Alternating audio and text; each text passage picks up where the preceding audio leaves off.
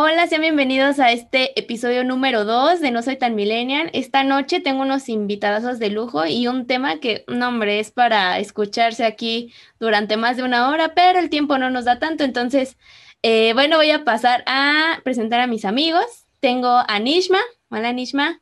Hola. Ella estudia eh, diseño y comunicación visual.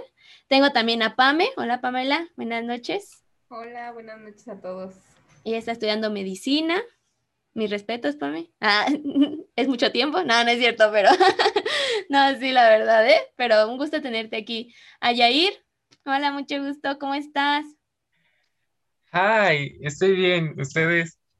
Muy, muy bien. Ayair estudia ciencias de la comunicación también, entonces, no, hombre, aquí hay variedad ¿eh? y, y, en opiniones muchísimo más.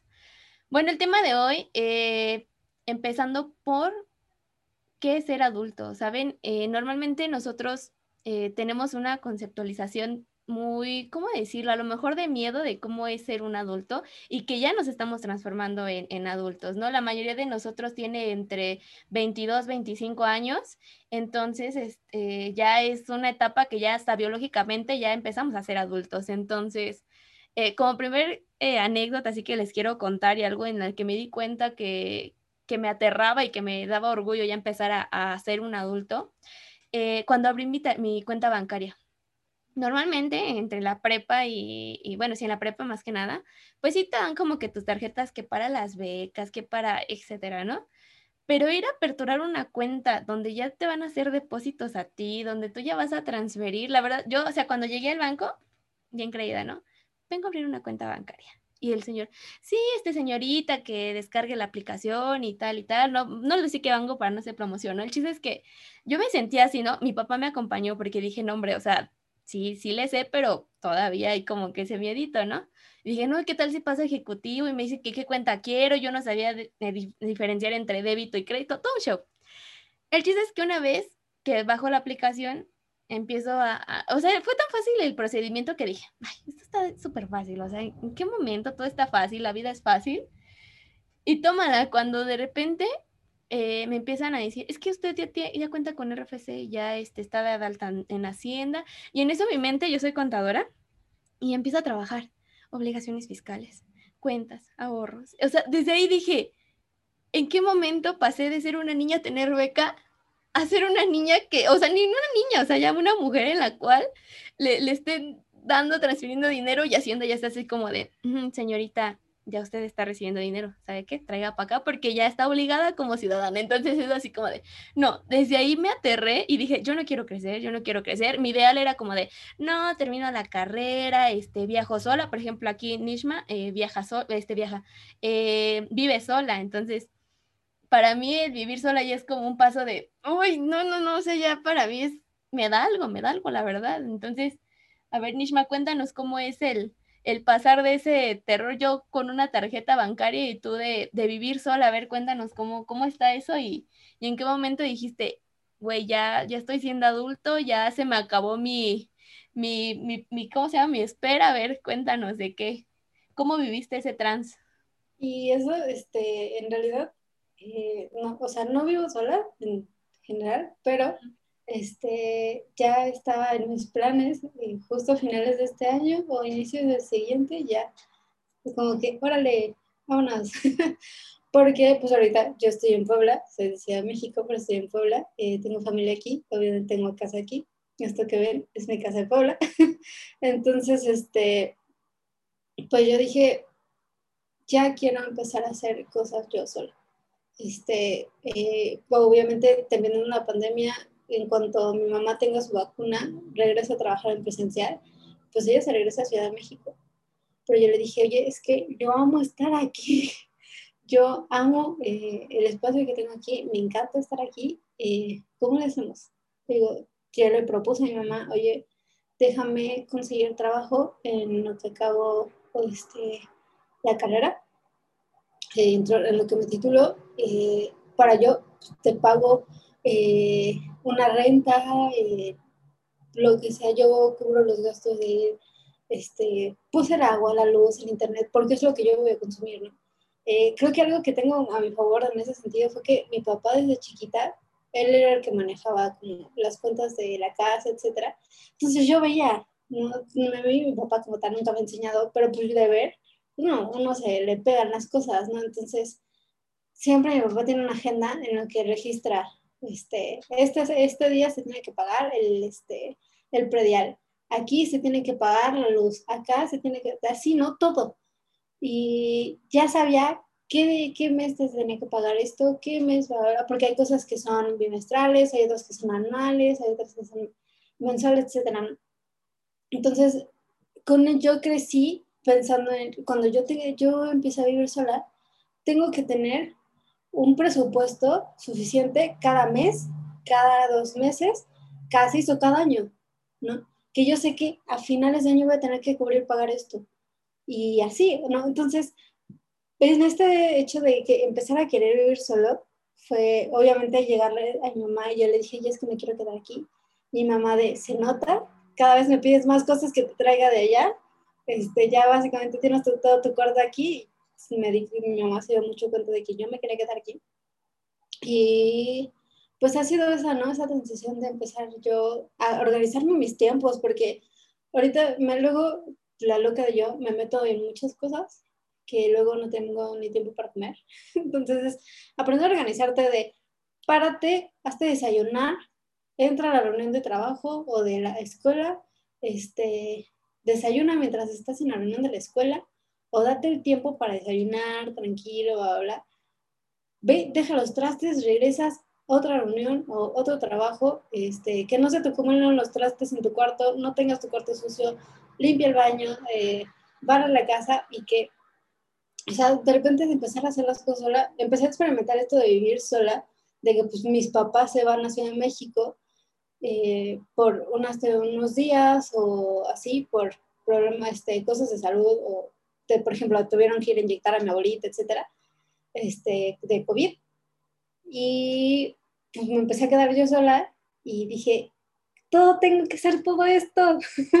¿En qué momento? ¿no? Lo que te iba a decir. Yo puedo sobrevivir con un plato, un vaso, uno de cubiertos y con eso la armo. O sea, neta que yo, yo dije, yo no gasto mucho en, en, este en lavar trastes, por ejemplo. Porque pues como nada más cocino para mí, el plato que utilicé en el desayuno es el plato que utilizo en la comida y el plato que utilizo en la, en la cena, ¿no? Y lo mismo con los vasos, lo mismo con los cubiertos y con las ollas. O sea, de repente me empecé a dar cuenta de que dije, vivir solo no está tan cañón si eres uno solito y dices, pues nada más es como para mí, ¿no? Y mi mamá me compraba así como el montonal de comida y ahí te dejo el refri lleno.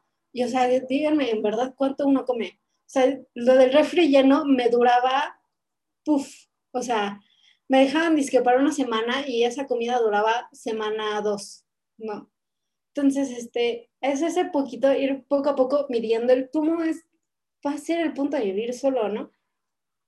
De darte tiempo para todo, porque en algún punto tienes que lavar tu baño, en algún punto tienes que dar los trastes y en algún punto tienes que hacer tu trabajo y dedicarte tiempo, ¿no? Entonces, está bien cañón, o sea, ahorita ya lo estoy volviendo a pensar porque este, tengo que hacer mi diplomado y si regresamos a, este, a presencial, a presencial lo voy a hacer allá, no, no va a ser online, va a ser presencial, entonces, este, pues es como de, no me quiero ir, pero tal vez me tengo que regresar. Eh, no solamente por el diplomado, sino cosas de trabajo y así, que ahorita estoy haciendo todo en línea. Pero pues en el momento en que sea presencial, porque mi idea era de busco un trabajo aquí y ya no. Este, pero las cosas no son así de sencillas. Puedes encontrar muchas ofertas de trabajo, pero pues ¿cuánto te van a pagar? ¿No? Que tú dijeras, son 50 pesos del internet, no manches, o sea, son como 500 pesos internet y, y teléfono, ¿no? Y agrégale el, el, de la luz. Yo, por ejemplo, que me la paso 24/7 enfrente a la computadora, ¿cuánto voy a gastar de luz?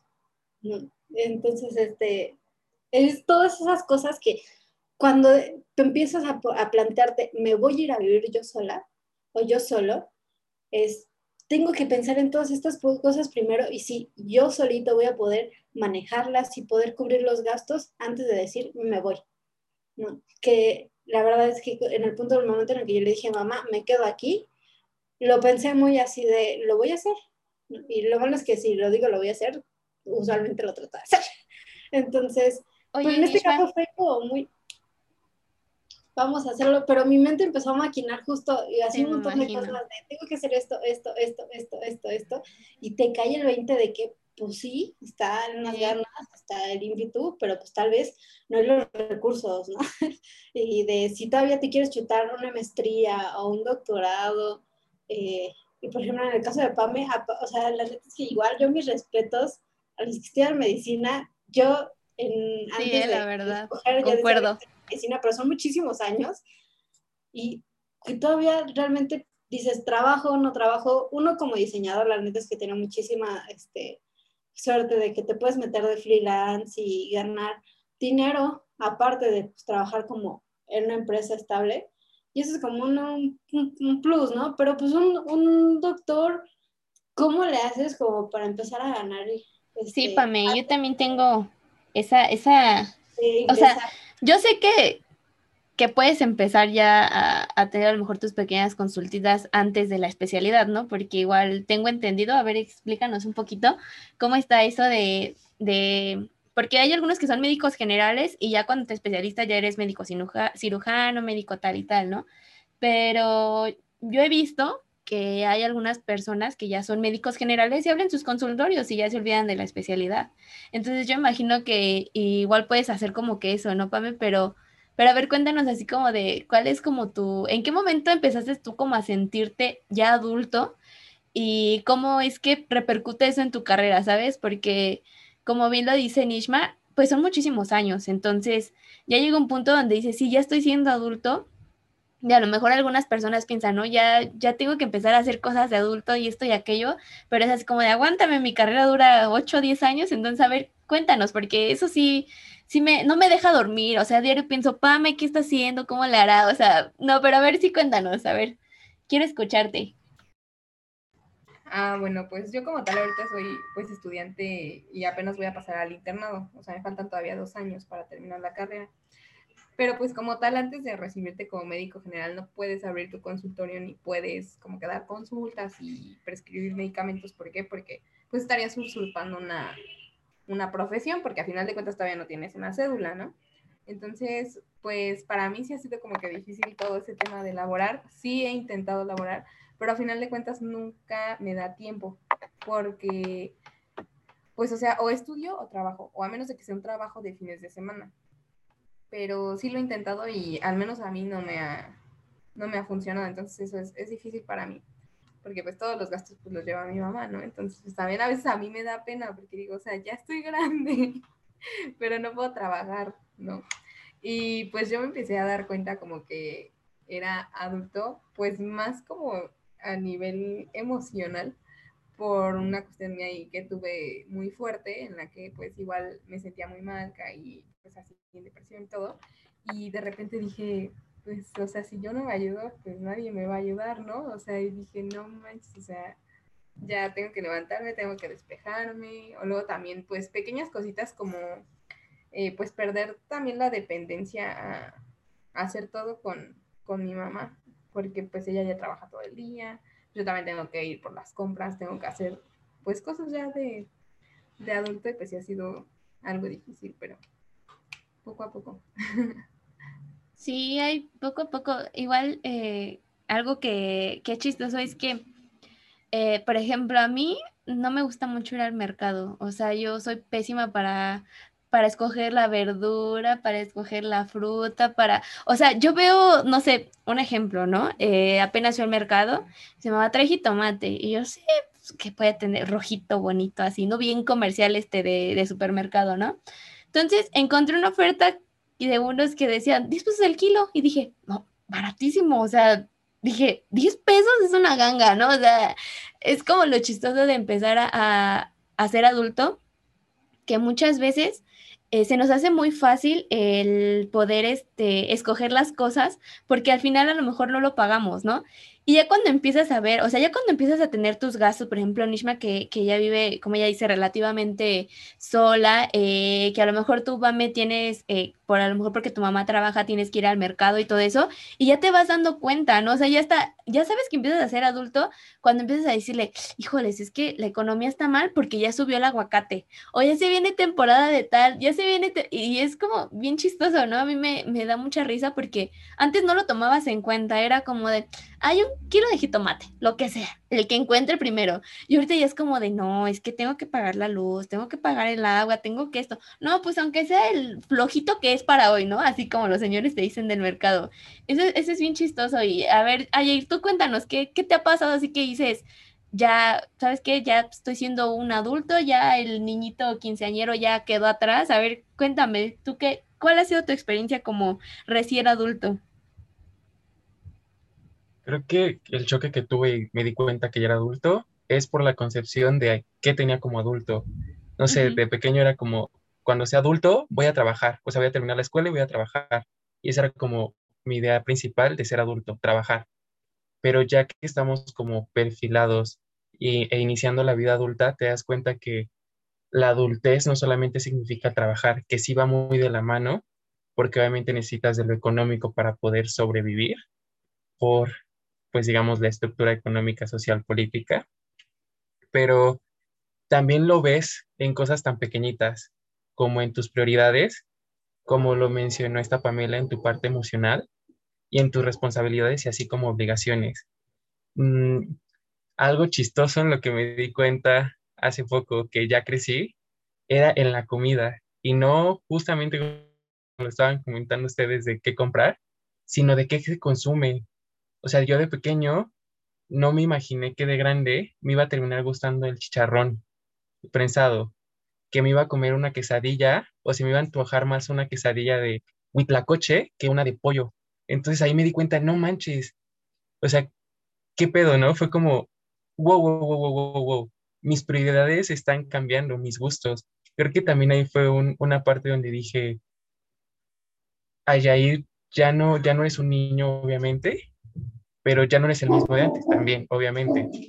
Y fue como, no, hombre, o sea, hasta me dio como una, como, ay, me dio como esta curiosidad de conocerme más, ¿no? Porque también tenía esa idealización de quién iba a ser yo cuando estuviera grande. Y en esa idealización regreso, nada más me imaginaba a yo, a mí, trabajando de lo que estudiara. Y entonces también ahorita ya estando en el último semestre de comunicación, en el octavo, pues te das cuenta que no solamente es eso de conseguir trabajo, también como lo comentó Stanisma, cada campo en el que nosotros vamos a laborar o pretendemos laborar es muy diferente. Y tuve una experiencia en la cual eh, tuve mi primer trabajo con un grupo de amigos y las personas con las que trabajamos, y e, era una marca y estábamos manejando sus redes sociales, pues realmente nos hicieron, nos, nos hicieron pues la jugada y mala, mala leche, ¿no?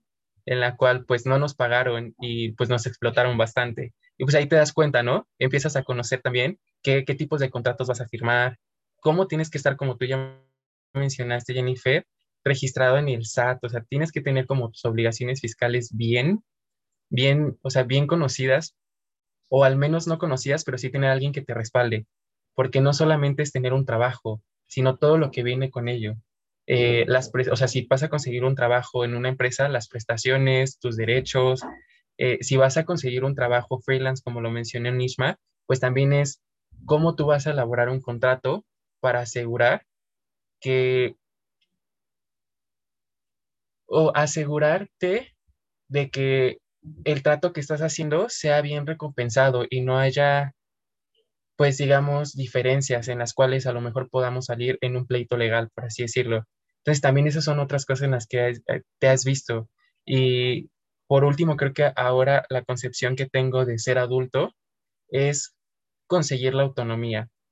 Autónomo como, o el concepto de autonomía como dando, o sea, yo doy por hecho de que voy a estar en relación con otros en una sociedad, en un trabajo, en un grupo de amigos y que a lo mejor me puedo, tengo que estar alineado con ello o con ellos, pero eh, dictándome a mí mismo cómo voy a actuar de, conforme o más bien de acuerdo a mis principios y a mi bienestar emocional, físico eh, y pues eso.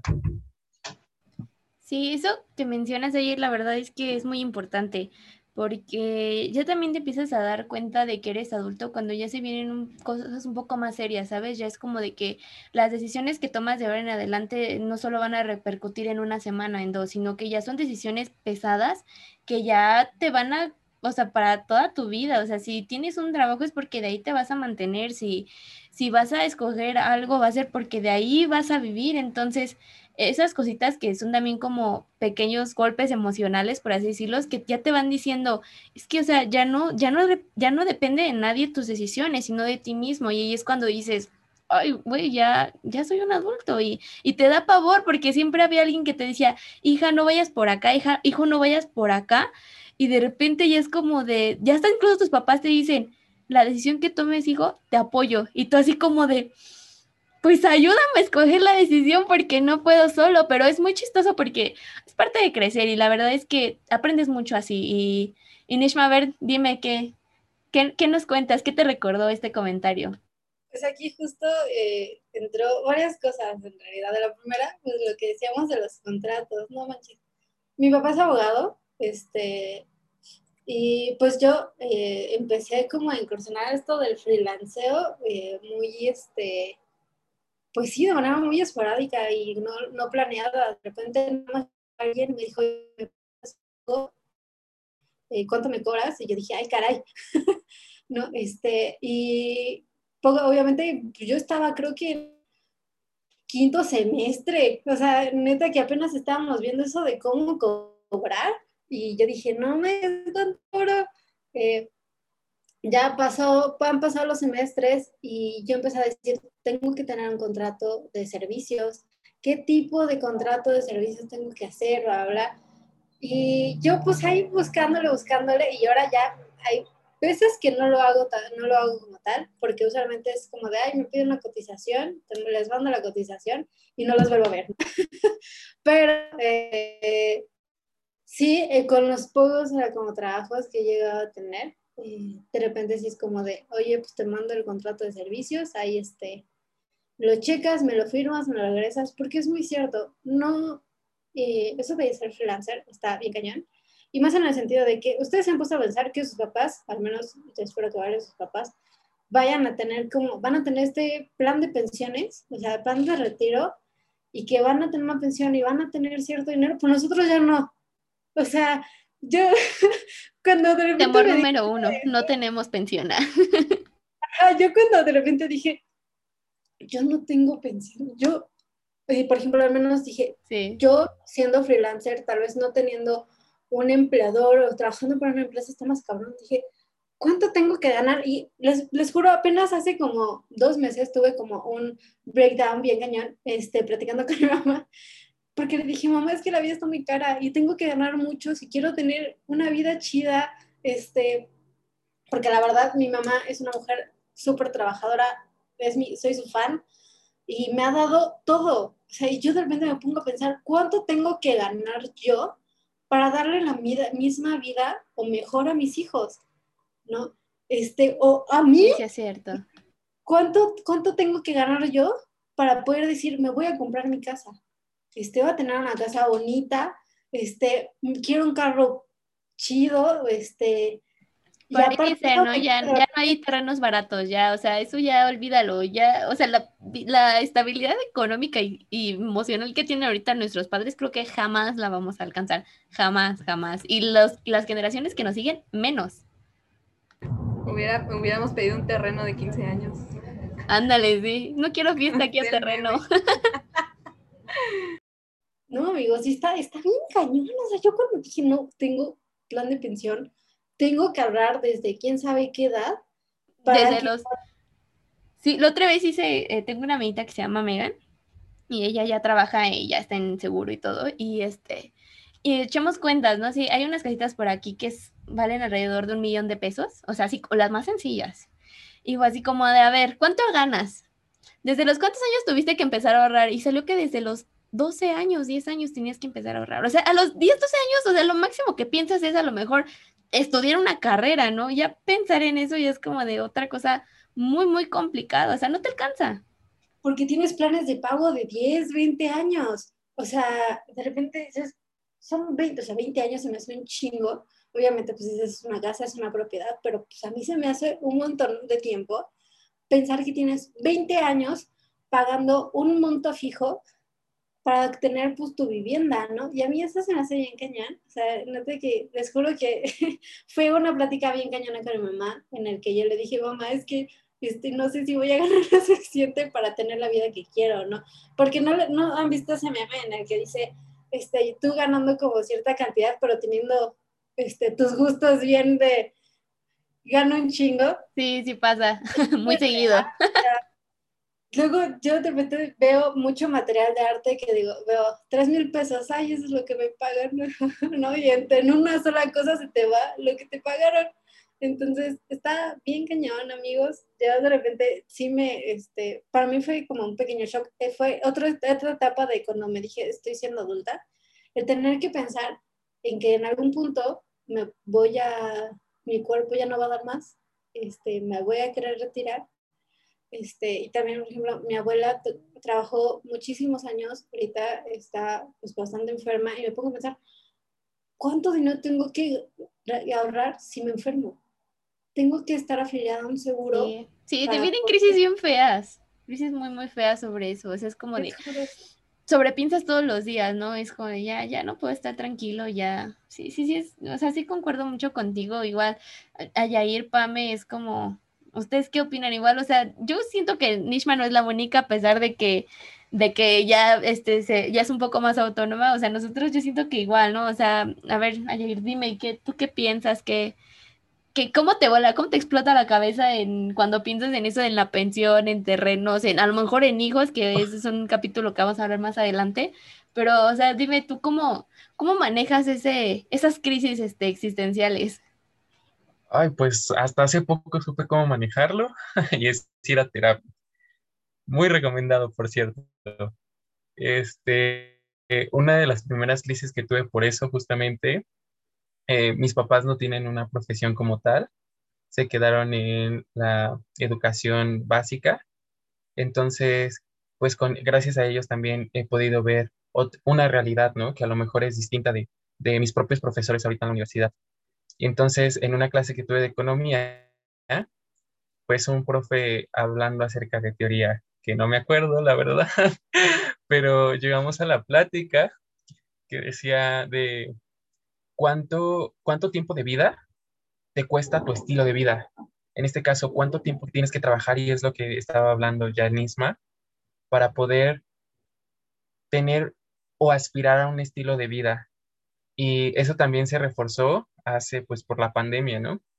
Eh, pues, estando en casa y afortunadamente tengo, puedo decir que he podido tomar clases en línea desde casa y no he tenido que salir, este, pues me empecé a dar cuenta, ¿no? Yo ahorita es el que, pues, mayormente hace labor doméstica y pues tengo como más ese, eh, eh, como contacto con eso. Entonces, cuando yo les decía a mis papás como, ¿sabes qué? Falta pues ciertos productos para hacer la casa, pues te das cuenta que solamente en una salida para comprar productos que te duran dos, tres semanas, te puedes gastar hasta mil pesos, ¿no?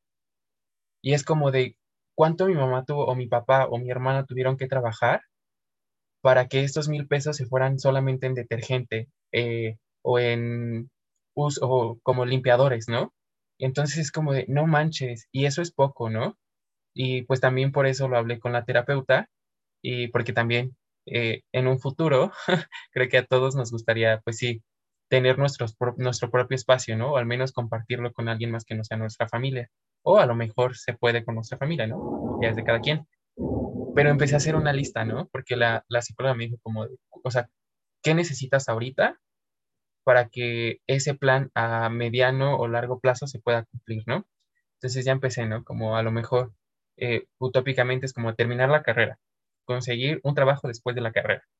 Y no solamente un trabajo, un trabajo bien pagado, ¿no? Y bueno, empecé a hacer mi lista y también me salió como esta lista de, o sea, bien pagado, ¿cuánto sería para ti? ¿En cuánto valoras tu, tu mano de obra, por así decirlo? ¿Y cuánto de esa mano de, ese de esa mano de obra vas, van a ser insumos para tu, o sea, como tu vida diaria, cuánto de eso vas a destinar a entretenimiento, diversión, a los servicios de la casa, porque también el Internet ya es indispensable. O sea, no es como que si antes para poderte salir de tu casa era como de al menos tener un colchón, porque es como lo básico, ¿no? Eso también hice una lista acerca de eso, de qué necesito yo si a lo mejor me quiero ir a vivir a un cuarto rentado, ¿no? Pues obviamente la comodidad que ahorita tengo en mi casa va a ser difícil que yo la pueda mantener en tiempo corto si yo me salgo de mi casa. Entonces, en ese sentido también fue, en esa estrategia, en ese listo de qué necesitas, también apunté, ¿sabes qué? Yo si me quiero salir de mi casa, tengo que tener un colchón. Un colchón es indispensable porque si no duermo bien, no voy a poder trabajar bien. Si no duermo bien, voy a tener dolores de cabeza y a lo mejor el trabajo va a ser insoportable. Dije, eso es indispensable. Y también en esa lista puse un microondas, porque yo puedo quemar la casa con una estufa porque no sé cocinar. Te cocino un huevito revuelto, sí, chingón, pero ya me pides, no sé, una lasaña, una sopa. No puedo hacer sopa. Mi mamá me ha enseñado muchas veces y la sopa siempre sale volando, siempre se me quema, siempre se reconsume. Soy un desastre haciendo sopa. Pero entonces dije, para mí sería perfecto tener un microondas, porque al menos puedo comprar, llevar mi topper y comprar este con la señora de la... También eso, eso fue otro que puse, toppers. Porque así ya podría ir como con un señor o una señora que venda comida y ya decir, ¿sabes qué? Quiero 10 pesos de arroz, aquí está mi topper. Y ya llegar a mi casa y, y luego también de eso fue, si se puede y si puedo llegar a juntar un refrigerador pequeño o un frigobar, porque eso también es muy indispensable. Entonces dije, al menos ya tengo eso, pero también dije, ¿cómo puedo hacer? Porque si yo, bueno, descarté la, la estufa porque, oye, no sé cocinar, pero con la estufa también viene el gasto de un tanque de gas y el tanque de gas es carísimo y sustituirlo cada mes, hasta he pensado, yo dije en mi lista, si yo me voy a vivir solo, voy a intentar bañarme con agua fría y a cubetazos, porque no voy a pagar agua. O sea, no quiero pagar mucha agua y gastar gas. O sea, el gas es carísimo y además hace mucho daño por cómo se excava. No, o sea, yo ahí estaba con, porque también viene esta crisis, ¿no? O sea, no solamente es la crisis de seguir con nuestra vida como socialmente la hemos estructurado, ¿no? Como de salir de casa a los 20 o como se ha estructurado, ¿no? Tener un trabajo, conseguir una pareja, tener hijos, porque también eso es difícil no solamente tenemos, también es un acto egoísta el tener hijos, o esa es mi percepción, pero eso ya será en otra ocasión. Eh, pero también viene esta, eh, pues esta problemática mundial, ¿no? Del medio ambiente, que también no sabe si la vida va a ser sustentable, que no es sustentable en esta, o sea, que ahorita no es sustentable, pero imagínate, si ahorita no es sustentable en un futuro, ¿cómo va a ser? Entonces también ahí empezó otra crisis existencial y empezó nada más por la psicóloga diciéndome ¿qué necesitas para salirte de tu casa? Y terminé pensando en cómo en un futuro no vamos a tener agua y ahorita lo desperdiciamos. Entonces, así creo que es, es, tan complicado el, el ser adulto y la verdad es increíble cómo muchas personas lo han logrado. O sea, hay un espectro grande entre que si lo han logrado eficazmente o no eficazmente, por así, decir, por así decirlo, pero, o sea, real, todos tenemos traumas. La diferencia está en quién quiere tratarlos y quién no. Entonces, ¿cómo, cómo le hacen esas personas o cómo le hacemos nosotros como personas para llegar a sobrevivir? Porque no es, yo siento que no es vida, la verdad, porque, o sea, sí tenemos momentos en los que nos divertimos y la pasamos chido y sentimos que la vida vale, pero la mayor parte del tiempo estamos como en, en esta expectativa de sobrevivir, de hacerlo lo mejor posible, de, no sé, o sea, como de ser mejor, porque también estamos como en esta, en esta, en esta idea competitiva, ¿no? De que tengo que competir, o al menos así nos enseñan en algunas escuelas, ¿no? Como tengo que ser mejor que la otra persona y tengo que ir más allá. Entonces también eso es como en el trabajo, en la escuela, en todos los ámbitos, hasta en la calle es como, y también por, por el contexto social político es sobrevivir que no salgas y no te salten y regresamos a lo de a lo de cuánto cuánta vida te costó conseguir a lo mejor tu celular. Tienes, tienes toda la razón. No, sí, no, sí, no, no, no, adelante.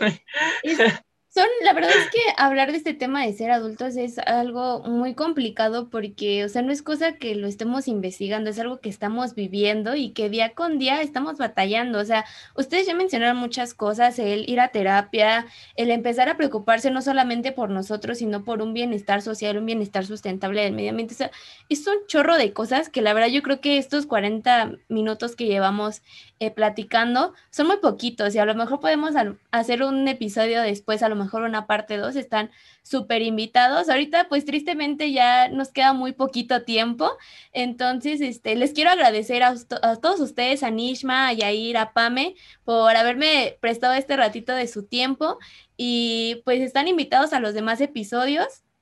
Y ahora sí que compártanlo y ustedes chicos que también nos escuchan, pues ahí nos estamos en YouTube, también en, Spotify, entonces donde ustedes nos escuchen, están, son libres de poder poner lo que quieran. Entonces, chicos, les agradezco mucho, en verdad, ya se nos terminó el tiempo, que más yo quisiera quedarme aquí dos horas con ustedes platicando, porque eso cada vez se pone mejor, pero pues así es esto, chicos, es un ratito del chismecito y pues no, les agradezco muchísimo, en verdad, y a todos los que nos escuchan, en verdad, créanme, si vienen, si este, este, si este tema les gustó, los que se vienen, nombre, o sea, buenísimos. Entonces, muchísimas gracias. Yo soy Jennifer y bueno, esto es No Soy Tan Millennial. Y pues nos vemos chicos, muchas gracias. Bye, gracias por invitarnos y tengan una vida feliz. gracias, bye. Bye.